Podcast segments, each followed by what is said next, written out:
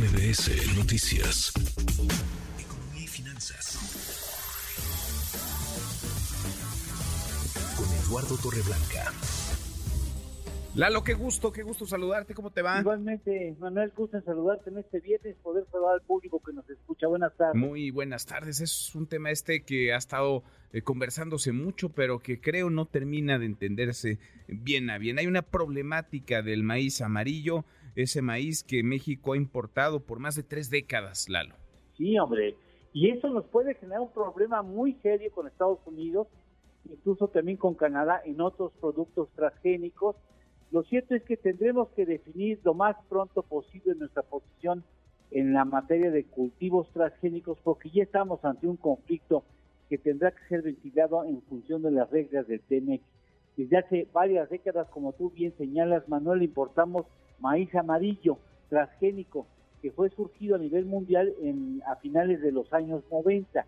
El maíz blanco no lo importamos porque somos autosuficientes e incluso superavitarios en el consumo, es decir, satisfacemos la necesidad de nuestra población en cuanto a maíz blanco y el sobrante incluso se puede llegar a utilizar como alimento forrajero. No es lo ideal, pero pues de que se pierda, que lo usen y se, y se pague, aunque sea más barato, pues así mejor han determinado los productores. En el año 2022 importamos 16.5 millones de toneladas de maíz amarillo en 90 de esas compras las, hicimos en Estados Unidos. Les pagamos aproximadamente 5 mil millones de dólares. También le, compramos a Brasil y al resto a Argentina.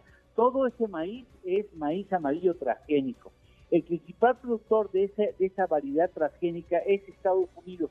El 93% de lo sembrado en ese territorio, Estados Unidos, en cuanto a maíz amarillo, es transgénico porque ofrece mejores rendimientos en cosechas y es mucho más resistente a contingencias climáticas y las plagas. En el mundo se producen 1.200 millones de toneladas métricas de ese maíz y Estados Unidos controla el 32% del total que se produce. O sea que eh, si nos eh, abstuviéramos de pagar y de importar maíz amarillo, el principal cliente va a poner el grito en el cielo porque lo hemos venido haciendo desde hace tres décadas y pagándole un dineral cada vez más, más alto porque México no ha planteado ser autosuficiente en maíz amarillo, como lo hizo con maíz blanco. El maíz blanco importábamos, ahora somos superavitarios. Lo podremos hacer, pero todo está estructurado para importar maíz amarillo y el problema es que ahora con el TEMEC tenemos una camisa de fuerza que tenemos que cumplir, Manuel. Sin duda,